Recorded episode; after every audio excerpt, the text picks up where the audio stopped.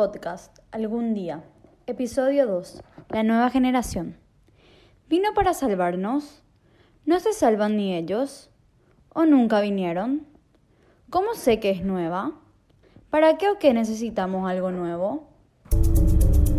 Eh, no, no tengo anotado nada de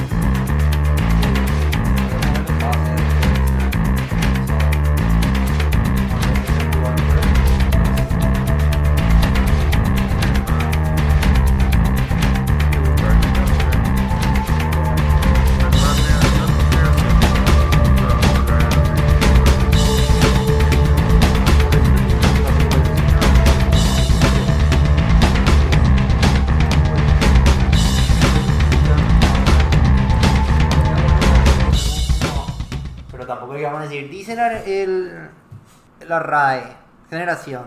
No, no, no. No se trata de eso. ¿no? Qué voz de mierda.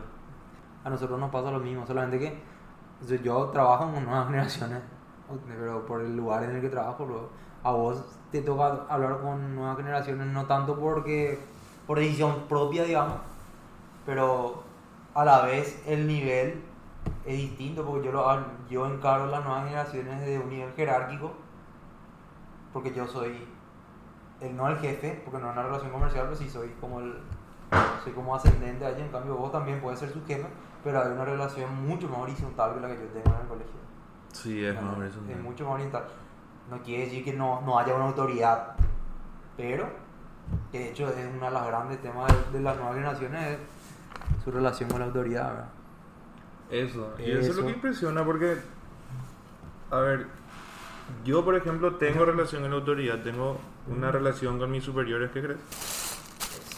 Con mis superiores del trabajo. Por robar eso. Lo que no tenemos. Ah, sí, sí, sí, sí. Sacale uno en blanco. Lo que yo te quería decir es que yo también tengo una relación de eh, jerarquía con mi jefe en el trabajo, ¿verdad? Y yo soy mucho más de que me encuadro. Yo soy mucho más militar, si quieres llamarlo así. Sí, señor. No, señor. Sí, señor. Y te tragas los sapos y haces lo que te dicen. Y entras en tu culo si no te gusta. Pero ellos son así súper... ¿Pero por qué yo tengo que hacer esto? Pero, ¿y no es mejor si yo hago así nomás? Ay, yo no quiero venir los sábados. No puedo hacer el lunes nomás. Y todo, todo contestan Todo, así, todo. Y yo sé que yo no era así. O sea, yo siempre fui así. Una vez más uso esta palabra porque creo que se adecua súper bien, que es un poco más militarizado. Porque, no sé por qué. ¿Qué es eso? Es algo, por eso te quería consultar también a vos. Es algo de generación. O sea, algo genera- generacional. Es algo de cómo yo fui educado en mi familia, que era más o menos así, no era tan así tampoco. Pero me parece que es un poco de sentido común, un poco de respeto y un poco de, no sé, de ser consciente de que todo trabajo o toda actividad o proyecto que hagas en tu vida te va a tomar un cierto esfuerzo, te va a tomar un cierto... O sea, vas a- hay un orden que tenés que seguir en muchos aspectos, ¿verdad? De hecho que sí, o sea, a ver, sería bueno que también nosotros expliquemos de qué generación somos nosotros, o sea, somos dos tipos de 32, 33 años. Que 29. 29, ah, no se nota. No, hola, pero es un poco para entender que también, bueno, ya hay- es que no hay una respuesta uniforme. Es cierto que la relación con la autoridad en las generaciones anteriores es cada vez más pronunciada. O sea que nosotros teníamos cierta relación de autoridad bien marcada con nuestros padres, con los profesores, con la policía, con quien sea. Y las generaciones anteriores a la nuestra aún más, ¿verdad? Ahí tenés, tenés que ver incluso la parte hasta sociológica, si querés, porque en Paraguay todo es mucho más distinto. Pero en general lo que uno ve es que el trato que tienen la- las nuevas generaciones, es decir, la gente joven, entendiendo gente joven de 25 para abajo, es que no tiene no es que no tienen respeto, porque tienen respeto, porque eso tampoco es que es un tampoco podemos caer en el reduccionismo de pensar que nosotros luego somos demasiado buenos y ellos luego son malos y que ah, en estas nuevas generaciones luego no hay respeto y que nosotros luego fuimos bien educados y ellos no, porque ahí también tenemos que si- caer en la cuenta que en todo caso somos nosotros o son, son somos los que están los que están criticando son quienes están educando a esas nuevas generaciones o sea que hay un poco el chancho o el que le da de comer pero eh, sí que hay una relación con la autoridad, una relación con, con, con quien en principio tiene una ascendencia sobre, sobre el joven mucho menos marcada. O sea que eh, desde, la, desde, el mismo,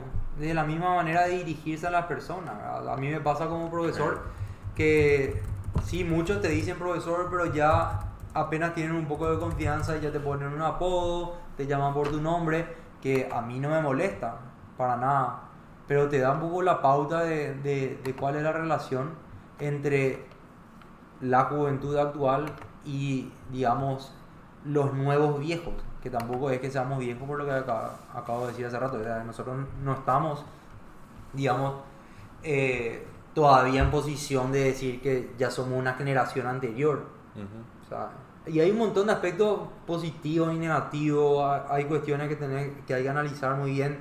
eh, cómo crecen estos niños, es solamente el problema de la educación de los padres o la ausencia de los padres, la pérdida de la familia tradicional, el, la el inmenso, eh, la inmensa influencia que tiene la tecnología, el relacionamiento que tienen con sus padres. ¿verdad? O sea, nosotros en época de colegio no teníamos, o sea, recién empezaban a ver los celulares, nosotros tratábamos solamente en el colegio y si nos veíamos después del colegio. Ahora están todo el día, o sea, la red de relacionamiento es mucho más grande que la que teníamos nosotros y ni hablar con la de la gente que tiene 50, 60 o 70 años actualmente. O sea, hay demasiadas cosas y el cambio fue tan, es, tan brusco y tan rápido que la cantidad de cosas que tiene que absorber la gente joven es inmensamente más grande que la que teníamos que absorber nosotros y eso también supone una, una carga para ellos. O sea, tienen la ventaja y la desventaja de tener demasiadas cosas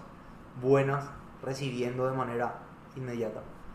Y recibir información no significa automáticamente que yo sé manejar la información, que es un poco también donde las nuevas generaciones caen un poco, ¿verdad? O sea, les cuesta mucho asimilar todo lo que tienen. No todos, no estoy haciendo una generalización, pero en general, eh, como el abanico es tan grande, Mm. se tienden a perder un poco más. Nosotros teníamos un abanico de...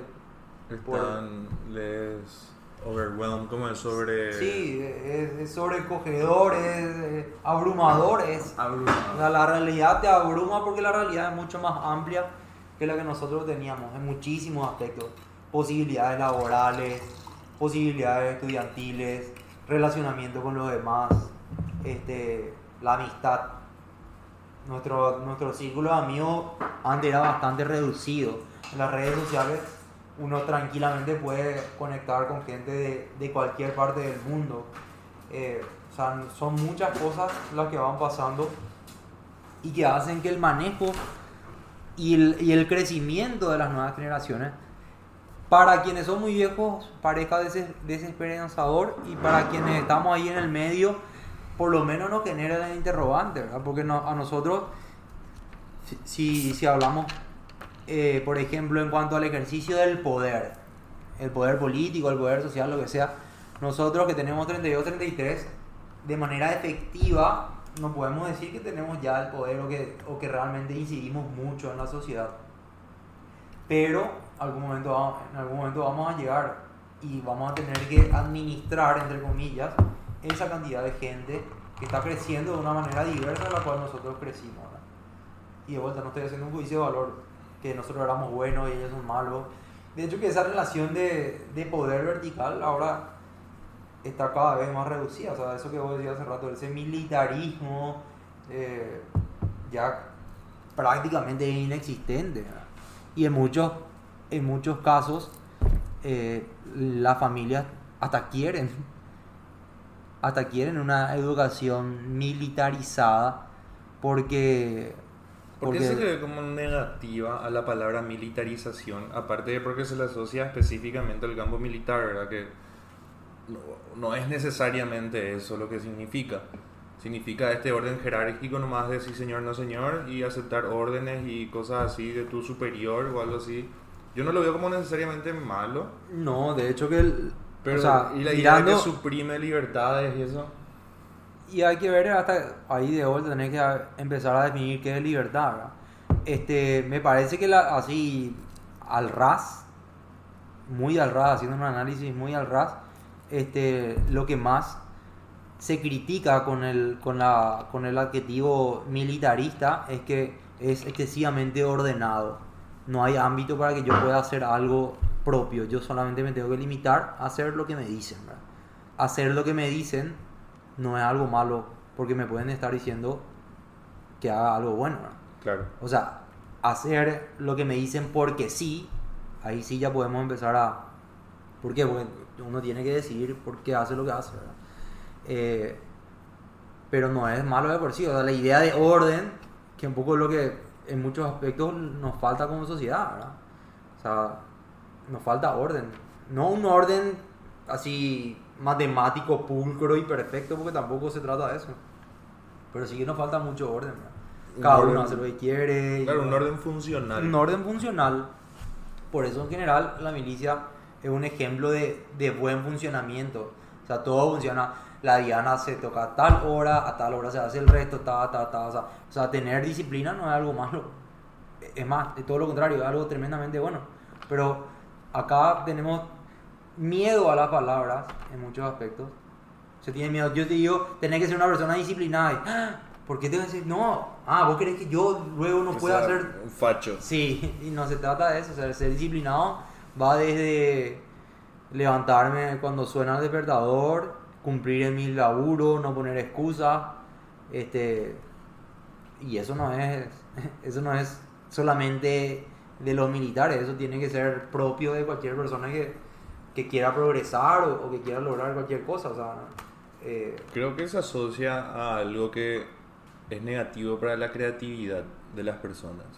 Creo que se asocia a, no es encasillarle, encuadrarle a una persona o meterle en una caja donde no puede más pensar tan libremente, no puede más divagarse ideas locas que podrían o no cambiar al mundo.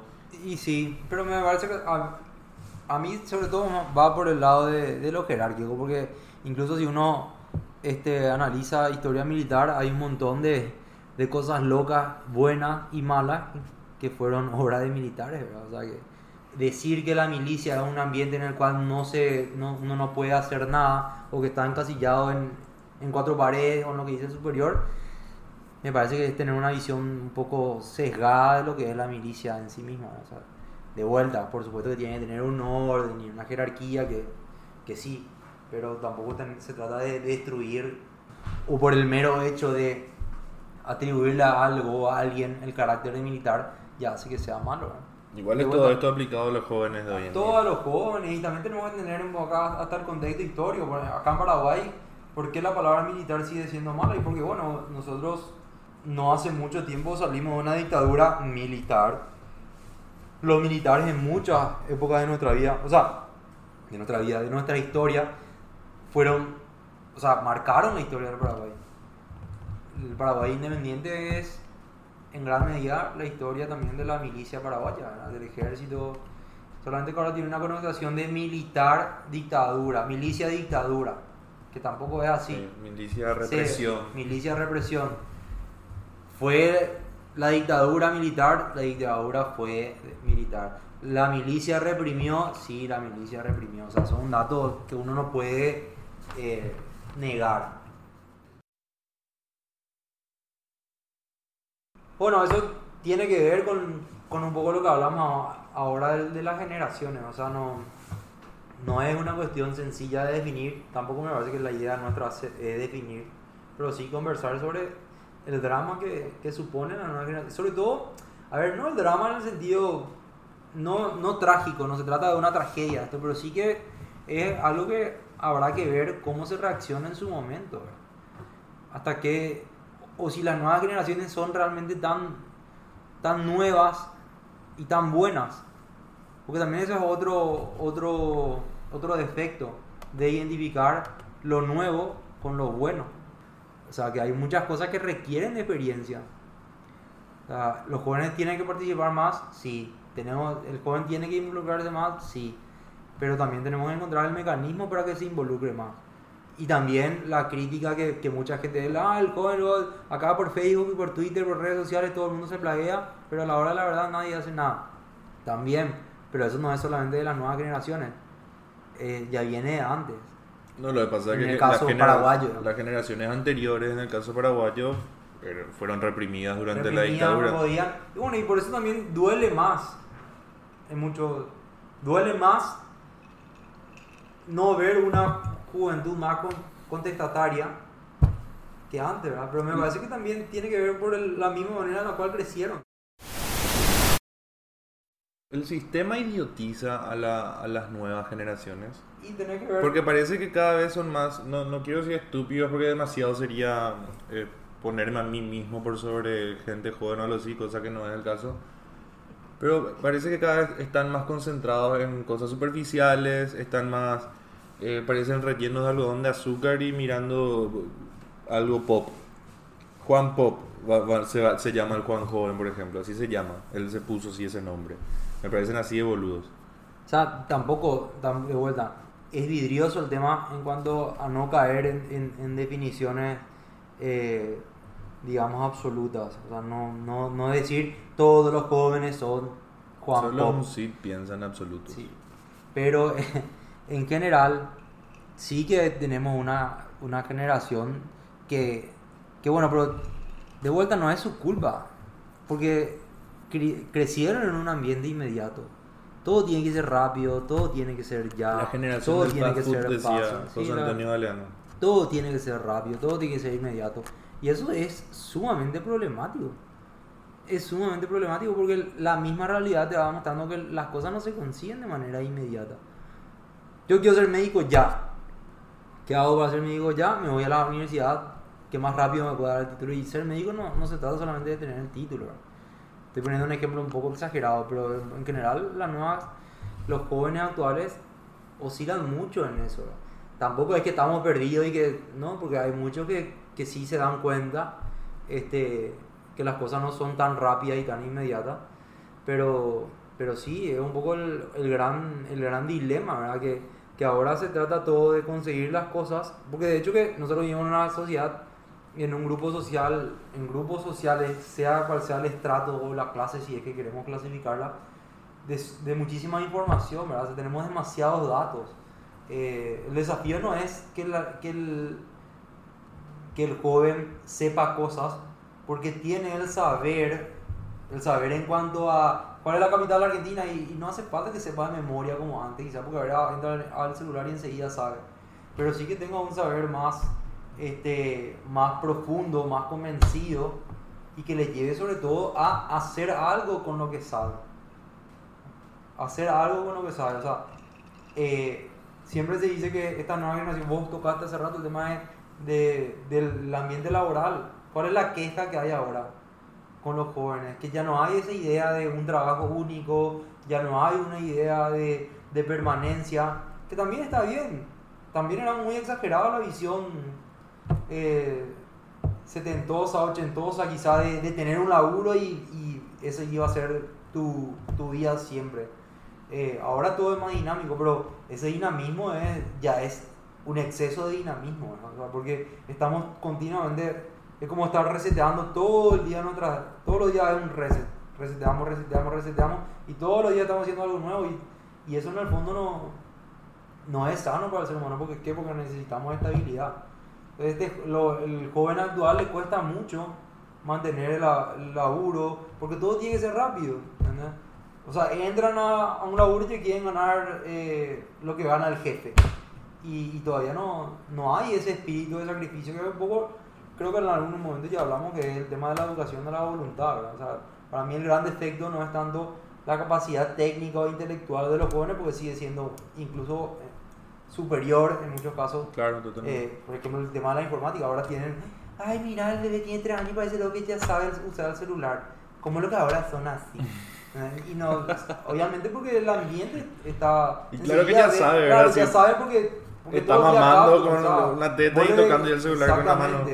Entonces, saben, eh. Si hubiese si tenía, había celular en 1945, el bebé de mil, pero, a ver, ese conocimiento técnico incluso no es tan difícil de conseguir. Nosotros, cualquier persona con un poco de voluntad, este, lo consigue. Vos puedes ver gente de 70, 80 años que manejan redes sociales, manejan celulares casi como un mitad de 15, porque la técnica para el ser humano no es tan difícil de aprender, pero educar la voluntad sí es mucho más difícil y eso me parece que las, las, las generaciones anteriores, incluso la nuestra, nos tienen una ventaja bastante importante, es decir, como que eran más decididos en lo que hacían y lo hacían.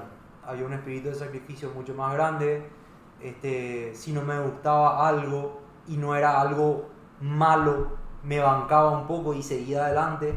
Ahora la gente no se banca nada. Porque que- salí y mi jefe me puteó, me miró mal. Y bueno, no estoy diciendo que esté mal, que esté bien que el, que el jefe putee, que insulte. Bueno, hay que, hay que saber medir, pero ya hay un exceso de, de susceptibilidad. ¿verdad? O sea, todo tiene que ser rápido, todo tiene que ser. Y no, no, la realidad no es así. Tenemos una franja cada vez más grande de gente que, que vive así, como eh, vive del aire, en el buen sentido de la palabra. Y también hay que analizar por qué vive del aire. Quizá porque la gente que le crió o el ambiente en el que creció propició eso. Lo que decía hace rato, el chancho el que le da a comer. Ay, mi hijo luego es un aragano, valora todo el esfuerzo que yo hago. Pero ¿qué hiciste vos para que tu hijo valore lo que vos haces? No, Creo que antes, antes se daba el fenómeno de que no era que conseguían las cosas rápido, obviamente les costaba también y ellos esperaban y tenían esta voluntad que hoy ya no hay tanto. Pero creo que antes era más fácil ver los avances. Creo que antes era más fácil ver la- el terrenazo que te compraste a 6 kilómetros del centro de Asunción. Obviamente sí, 6 kilómetros, esas nomás ya subí. Agarra una de esas. O las dos porque se van a congelar. Obviamente el terrenazo a 6 kilómetros de Asunción antes era una aventura y que era monte, luego me parece que a camello tenías que cruzar para llegar hasta ahí. Pero hoy no hay más eso. Hoy, hoy ya vivís en zonas suburbanas y eh, son feas. eh, ya sabes que no va a tener un sistema de, de desagüe. eh, Claro. La inseguridad es enorme. Nuestros padres compraron terrenos e hicieron casas impresionantes. Que lo que hizo mi viejo yo no voy a tener. Yo ya sé que yo no voy a tener. Claro, no, y, yo también, pero va también de la mano de lo que decía hace rato, como todo es tan rápido y todo es tan nuevo y todo tiene, todo es ya. Uno pierde la capacidad de asombrarse. Una foto que es buena en Instagram dura, ¿cuánto dura? ¿Cuál es, cuál es el, el- el- el tope de, de, De vida, de, de, de de moda. de una foto buena en Instagram. Y cuán, no sé, habrá miles de análisis sobre esto, pero no creo que pase de 24 a 48 horas. Exagerando. Sí. O sea, lo, nos- lo que nos sorprende dura demasiado poco. Y eso es la, la, la incapacidad de asombrarse por las cosas. Es un problema para el ser humano. Porque como que está apático, ¿verdad? Mi hijo, vamos a, vamos a ver el terreno que nos vamos a comprar. Ah, ¿Y para qué? ¿Y por qué no va a ver nomás en Google Maps? Decimos la coordenada y eh, seguro vamos a conseguir las fotos. Así habla. Entonces, eh, mi hijo, vamos a. O sea, no, no hay una. Como, como lo tienen casi todo servido, este. Hay una. Hay un, no digo que temor, pero. Pero la gente no se sorprende de las cosas. Y al no sorprenderte, ¿qué te importa el, el laburo? ¡Wow! Conseguí un laburo. ¿Y, ¿y cuánto va a ganar? De. Yo laburo en mi casa, boludo, mi computadora nomás y gano el doble. Y bueno, o sea, como que incluso la, la, la sucesiva novedad de las cosas nos va apagando. Y eso genera, contrariamente a lo que parece, una juventud tremendamente apática. Parece como muy, muy, muy hábil para muchas cosas, pero tremendamente lisiada para otras cosas. O sea, no, de vuelta, no es una definición total, pero en general Estamos es hablando de generalizaciones para ilustrar nomás para la idea. ilustrar. Y No, no, no, no, igual, eh, podemos eh, cambiar qué tiene buena, qué tiene de las nuevas generaciones, un montón de cosas. El hecho que decía hace rato, la cantidad de información que tienen, eh, el progreso que tienen, las posibilidades. Es, es sobre la cantidad de información. Es un tema que a mí me gusta mucho porque, bueno, obviamente la cantidad de información está en todos lados de ahora. Ellos manejan mucho mejor que nosotros ese caudal. Sí. O sea, viste como me dijiste que ellos están como más abrumados. Eh, están overwhelmed de la, de la sobreinformación, ¿verdad? Pero yo estoy el triple. y que gente de 10, 15, 20, 30 años más que nosotros, mucho menos. No sé, eh, puede estar mirando al frente, atendiendo una clase, viendo el Twitter y al mismo tiempo el, el Instagram. Y puede, o sea, como que tiene una capacidad de captar lo que está a su alrededor Sí. mucho más dinámica. Puede abrir 30 ventanas y no se marea, no se, no se agota en eso. Pero ahí viene un poco, una analogía un poco estirada, pero que, que puede servir para graficar lo que habíamos hablado en el momento de, de crear este podcast de- del tema de- del, del zorro y el erizo, ¿verdad? O sea, me parece que las generaciones anteriores eran mucho más erizo Contá, contá cómo eh, básicamente lo que dice la fábula del, del zorro y el erizo es que el zorro sabe un montón de cosas, un montón, tiene muchísima información, es sumamente astuto porque sabe muchas cosas, pero no sabe en profundidad, en profundidad todas esas cosas. Y el erizo en cambio solamente sabe una o dos cosas, pero lo sabe de manera total, de manera íntegra, de manera eh, completa. O sea, como que tiene, sabe una o dos cosas, pero sabe todo sobre eso. Y quizá las generaciones de antes tenían menos información, pero sabían con mucho más profundidad antes las cosas. Ahora eh, se sabe mucho, pero de lo mucho que se sabe, este, se sabe. Yo sé que Adebayor, en todos los clubes que, que, que jugó, sé que de Togo, sé que bla bla bla, bla, o sea, sé un montón de datos sobre Adebayor que a mí no me van a sobre tiene tantos años, tiene 1.94 de más alto que Roque, hizo tanto ta, ta, ta, ta, ta, ta, ta, pero sé dónde queda todo, no. Eh, Interesante la- que me digas porque en una Sí. película una vez había una pareja hablando sobre las cosas del mundo y creo que ella le decía a él que le parecía muy curioso como antes eh, el conocimiento era mucho más amplio. Vos eras eh, doctor en ciencias naturales. Sí. Era toda la naturaleza y todo lo que eso conlleva. Entonces vos hacías una enciclopedia de conocimiento. Claro. Hoy no hay más enciclopedias, hoy hay libros especializados. Porque cada, a medida que, la- que los años fueron pasando, nos fuimos especializando No, más. claro. Y cada vez nos especializamos más en pequeñas cositas que agrandamos, agrandamos y es cada vez más específico el conocimiento del ser humano individualmente hablando. Claro. Y eso, bueno, eso es bueno, pero porque se acumuló muchísimo conocimiento. Ahora es imposible saber todo lo que la humanidad sabe. Este, no sé dónde leí la otra vez que la cantidad de información o de datos o de conocimiento que tuvo Google entre el 2014 y el 2016 creció lo mismo que creció entre el 2000 y el 2014 más o menos. O sea que el, el conoci- y conocimiento no solamente de datos, de, de- de conocimiento realmente, eh, digamos, útil, válido y, y comprobable y, y verificable, digamos. O sea que eh, eso claro que es así. Pero bueno, la, la la especialización no es mala en sí misma.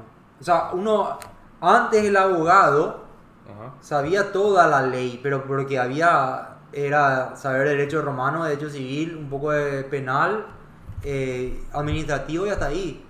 Ahora tenés informático, derecho tributario, derecho de la botella de plástico, derecho ambiental, derecho del termo, derecho de la lata. O sea, hay un montón de especializaciones que, bueno, la misma realidad también se, es- se va complejizando. No porque por, por la información que tenemos. Cuanto más información tenemos, mayor es la capacidad que tenemos de intervenir en el mundo. Y cuanto más yo intervengo en el mundo, más problemas genero en el mundo. El plástico en su momento habrá sido, wow, la solución para un problema que en, en ese momento tenía la humanidad. Cada dato que el ser humano, bueno, y eso porque somos humanos, o sea, comple- hacemos problemas eh, de todo, de casi todo, pero bueno, gracias a, a Dios que tenemos la posibilidad de superar los problemas y no quedarnos en el, en el molde y que es un poco el, el miedo que yo tengo de estas nuevas generaciones, que el día que tengan problemas reales, ¿cómo las van a afrontar? Que es un problema real para no vos, que sé, la un nueva problema- generación no lo tome como un problema un real. problema real es, no sé, eh, o sea, la, la capacidad de profundizar sobre problemas concretos, el hambre, la falta de vivienda, la pobreza, a ver, no estoy diciendo que las generaciones anteriores precisamente hayan hecho mucho. No, solucionado, convengamos algo. pero sí Nosotros que- estamos en el medio de dos cosas acá. Uno, la generación, las generaciones anteriores que provocaron este sistema, o sea, o que idearon este sistema, o que alimentaron este sistema, o que en todo caso enfermaron a este sistema para llegar a niveles de pobreza, de hambruna, como nunca antes existió desde que se registra estas cosas, obviamente. Y tenemos eh, las generaciones de adelante, las, las que, las más jóvenes, que van a tener que lidiar, porque nosotros, nosotros estamos haciendo creo que el primer paso en lo que es lidiar un problema, que es identificar el problema. Claro. Estamos identificando, estamos, ¿cómo se dice? Mapeando, estamos poniéndolo como datos y las generaciones que vienen van a tener que tratar ese problema.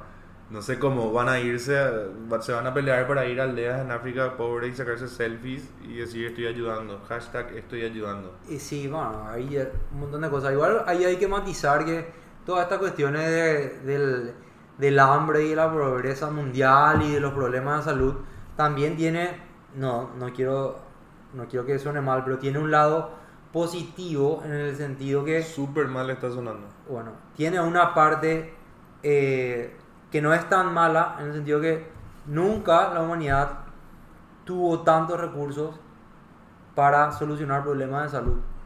O sea, la, la cantidad de, de- de progreso científico para que la, la salud de la gente sea mejor este, es mucho más grande que la de... Hace 40 años la gente moría de cólera, ahora ya no. Hace 30 años la gente, o sea, incluso el cáncer antes era algo absolutamente imposible de tratar. Ahora sigue siendo quizá la batalla en el mundo de la salud, pero sigue, pero hay posibilidades reales de, ir paliando eso. O sea, hay un montón de avances que son, que trajeron bien a la humanidad.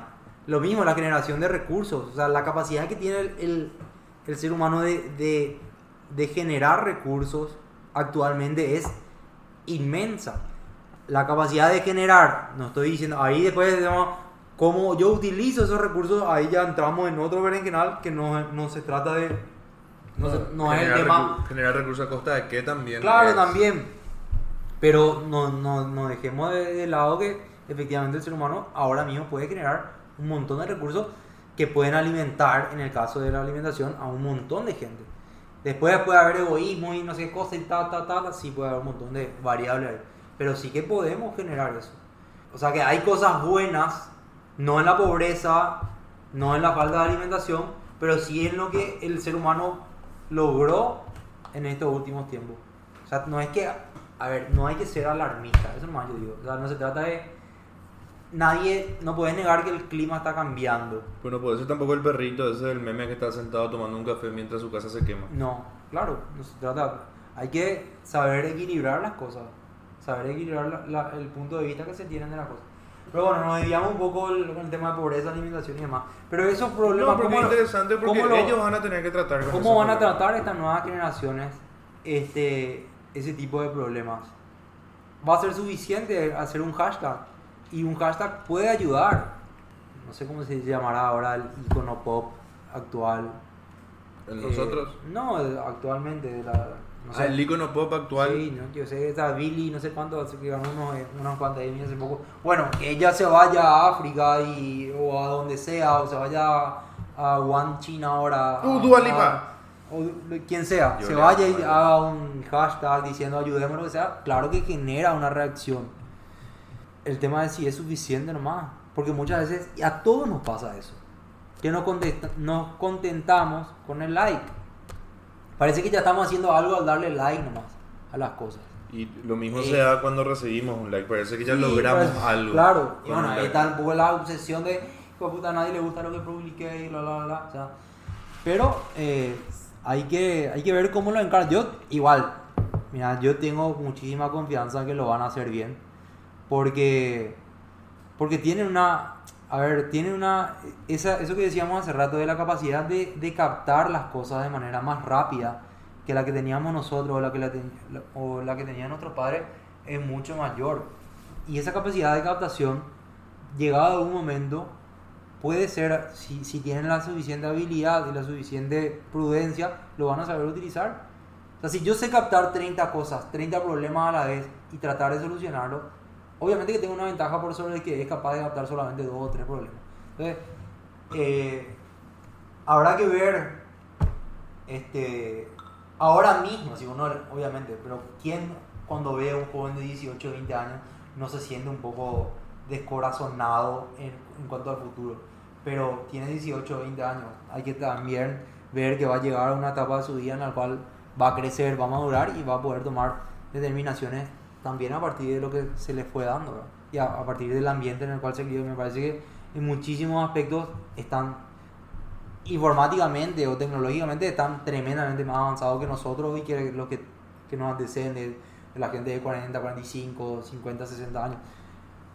Pero hay que ver cómo, cómo toman el, el toro, si lo toman por las astas o prefieren nomás verle al toro corriendo y haciendo cualquier cosa. ¿verdad? Que es un poco el, el, miedo que yo tengo es por que... la bola. El miedo que tengo es que eh, tipo sean demasiado indiferentes ante algunas cosas. Te iba a preguntar por, ese, por esa indiferencia y esa apatía. ¿Eso qué es?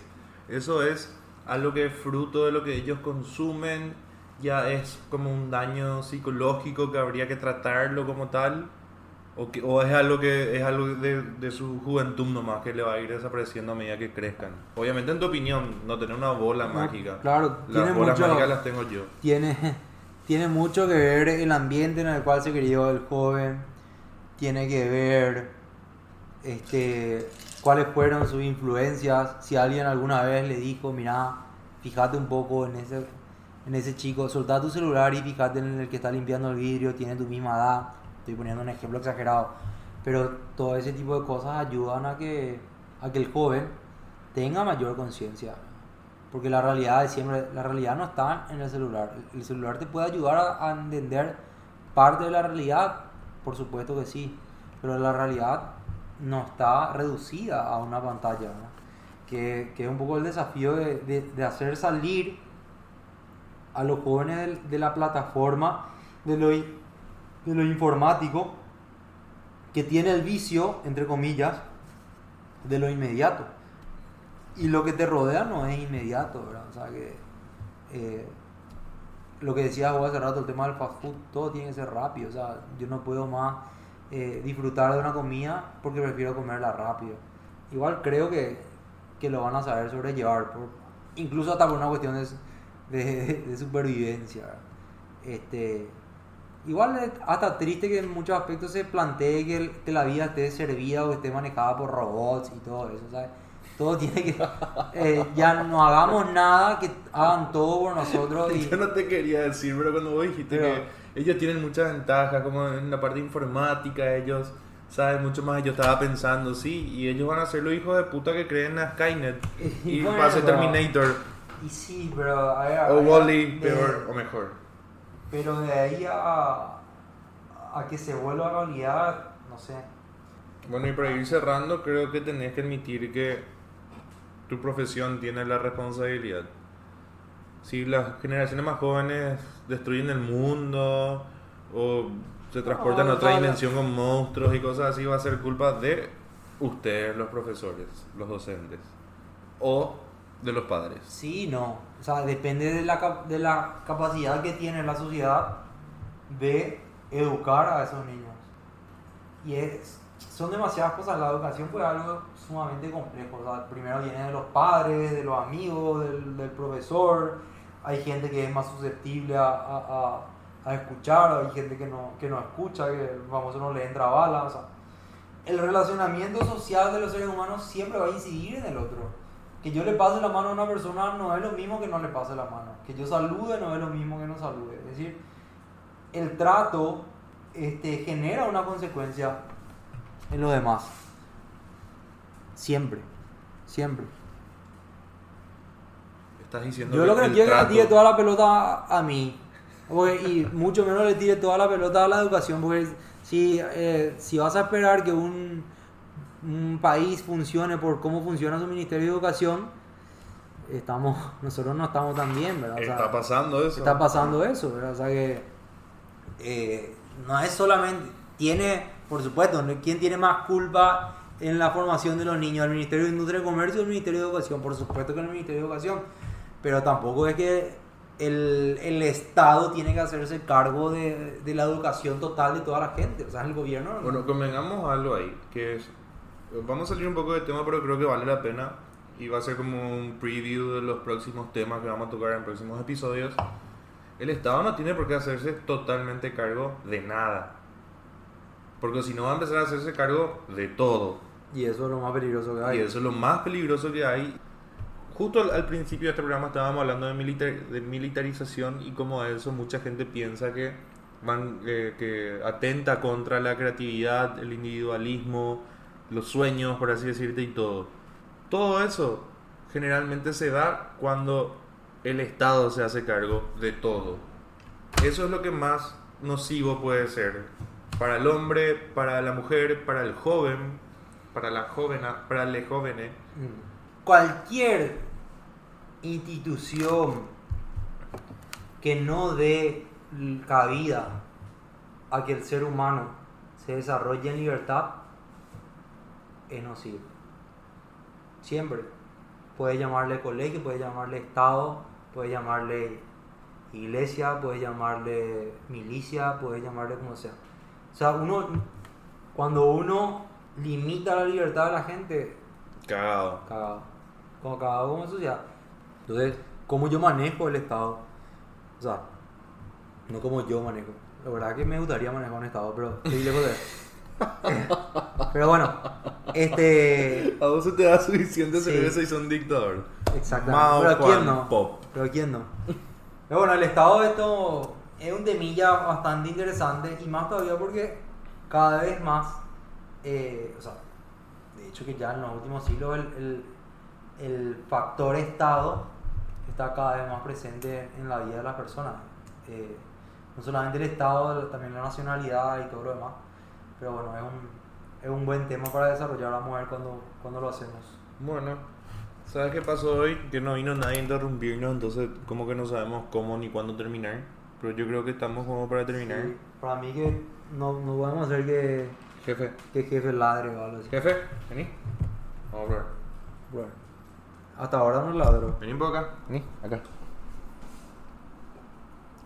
Sentado. Sentado. Habla. ¿Habla? No, no quiero. caso. Podemos terminar nomás, sí. Vamos a terminar nomás.